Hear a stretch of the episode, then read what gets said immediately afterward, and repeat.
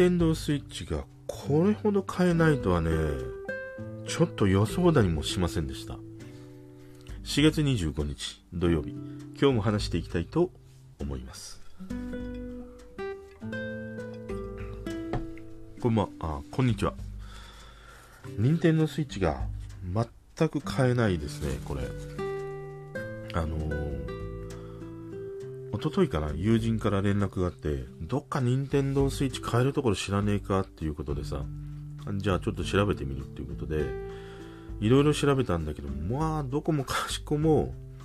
売ってない。んだよね。で、書き込みとかを見るとさ、いや、抽選で、いや、外れた当たったとか、いや、深夜にゲオ行ってみたらなんか売ってたとか、うちの近所では売ってるぜみたいなさ、いろんな書き込みがあって、あ、こんなにも今手に入らない状況なんだと思ってね。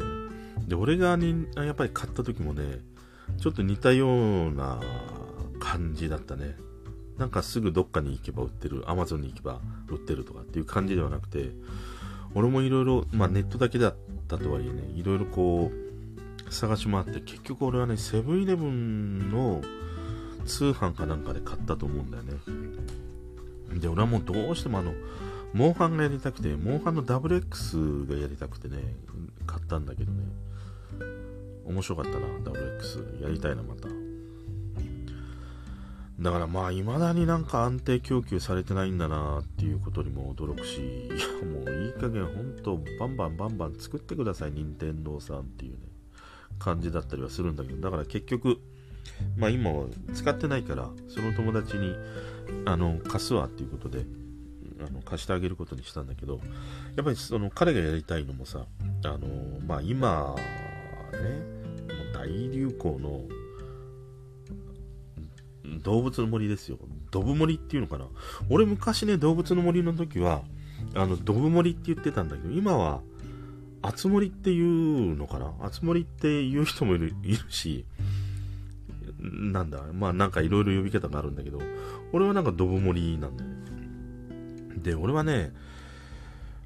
ドブモリは 3DS か。3DS の時に、やっぱり今回みたいにものすごくやっぱり発売間もなくね、話題になったんで。だからそんなにも面白いんだと思って買ってみたんだよね。で、俺はね、1週間ぐらいでもうちょっと合わないなと思ってやめてしまったの。で、理由は2つあって、1つは、まずもう時間帯がもう全く合わないんだよ。あれリアルタイムで流れてたりするから、日中仕事して夜やるって言うともう深夜にしかできないんだよね。12時過ぎぐらいしかできないから。そうすると、もうことごとくさ、店が閉まってから何も買えないっていうね。あ、これもう進まんねえじゃねえかと思って。で、それもあったし、もう一つはやっぱり、ゲームがあんまなんか面白くないんだよね、俺にはね。なんか、あのー、ね、釣りしたり、昆虫採集したり、畑耕したり、なんかね、誰かと集まってわちゃわちゃしたり、話したりとかっていう。あれがあんまりなんか、はまらなくてさ、俺は1週間で飽きてしまったんだよ。で、今まあこれだけさ、動物の森ね、話題にもなってるし、まあ実際売れてるんだろうと思うんだけども、多分動物の森をものすごく喜んでやっている層って案外大人の人なんじゃないかなと思うんだよね。多分その子供の頃なのか、そういう実体験してきたことを、まあ、あの動物の森の中でゲームというあのなんか箱庭的なところでね楽しんだりとかあとみんなでさ、まあ、今ネットでつながってあの中で多分わちゃわちゃできるんだと思うんでそういうこうゲーム上のつながりみたいなこともさまあ楽しいだろうし。で思うのはさその結局動物の森でできることって多分ほぼこう日常でもできることだったりするでしょ？魚を釣るとか木の実を取るとかなんか畑を耕すとか。だから大人の人にとってはまあああいう中で楽しむっていうことはいいんだけども子供にとっては俺はなんか本物の体験をしてほしいなっていうふうに思うんだよね。実際に魚を釣ったり木の実を取ったりそのことによってさ得られるこう感触とか木の実一つ取るのでもこんなにも怪我して取らなくちゃいけないんだとか匂いだったりとかさ。やっぱり最近よく思うんだけれども想像が実体験を超えないっていうふうに思ってるからだからああいう動物の森の中でできできるようなことっていうのはなんかこのコロナが明けた暁にはね子供たちにものすごくああいう体験本物の体験っていうものをさたくさんなんか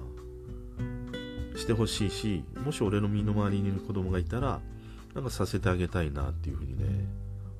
思ったりするんだよね。でそういうふうに思うのってもう割とも昔からそういうふうに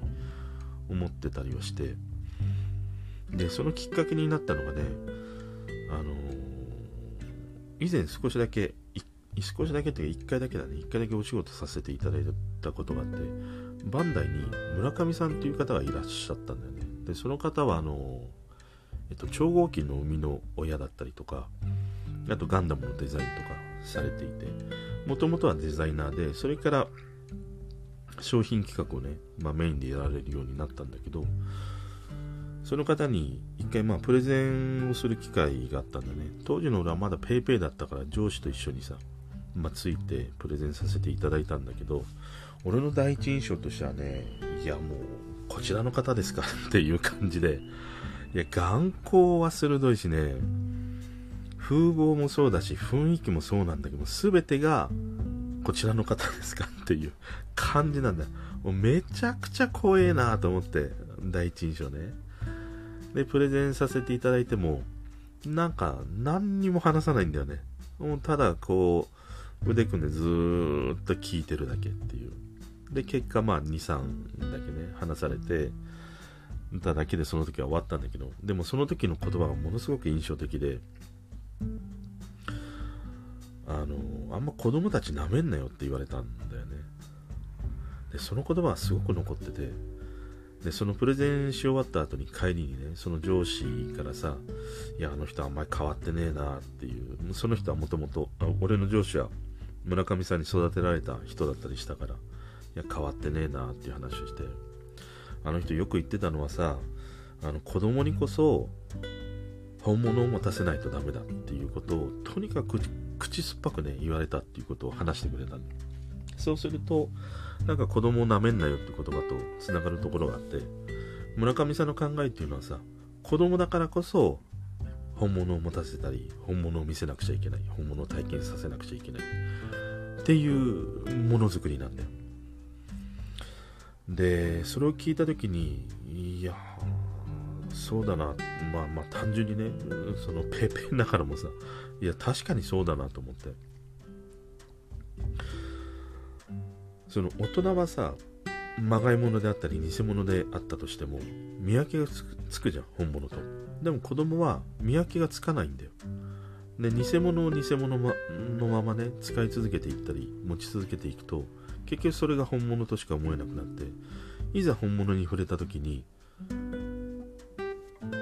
一体これは何なんだろう？そのうまく選択ができなくなってしまう恐れがあったりするわけでしょ？だからこそそのまだ本物を知らない子供にこそ本物を見せたり本物を持たせたりっていうことが大事だっていう、まあ、そういうことなんだよね。だからあの村上さんが超合金をね作られた時っていうのはとにかくあの超合金ロボットだからやっぱり金属だろうということでああいうダイキャストをね使ったりとかあと何よりもこだわったのは重さなんだよね重量感。手に持った時にずしっとくるあの重さっていうものをものすごくこう大事にしてね開発されたっていうことを聞いてもうままさにあの村上さんの言うようになことをちゃんと商品にねあの落とし込んでるんだなっていうふうに思ってその言葉はもうずっと残ってたりするんだよね。だからああいう動物の森であったとしてもさまあいろんなおもちゃもそうなんだけれども子供にはやっぱり本物を持たせたい使わせたい見せてあげたいっていう思いはねやっぱずっと残ってたりするんだよ。そう考えると動物の森でさ、まあ今、ね、小さな子供も楽しんでるかもしれないんだけども、やっぱりこのコロナが明けた暁っていうのは、ああいう動物の,、ま、の森の中で再現されたいろいろな遊びっていうものをさ、うん、やっぱりなんか体験させたいな、体験させてあげたいなって思うんだよね。だから俺が思うのは、やっぱりその、想像は実体験を超えないし子供にこそ本物を持たせ本のものを見せてあげるっていうことが大事だしなんかそれができるのがなんかまあ大人の役目なのかなとかねそんなことを思ったりはしました。まあでもあれだね。何よりもさ今、外に出れないから、任天堂スイッチを持ってなくて、やっぱり遊びたい、楽しみにしているっていう子供たちにとってはさ、なんか、すぐね、いつでもこう買えるような感じで供給してほ しいよなって思うよな。もうなんか任天堂スイッチで、いつもなんかね、売り切れてるとか、在庫がねえとかっていう印象しかないからさ。もういい加減発売してもだいぶ経つわけだからなんかこう安定供給してね遊びたいっていう子供たちに送り届けてほしいなっていうふうにはね思ったりはしました、まあ、今日はそんなね、えー、子供にこそ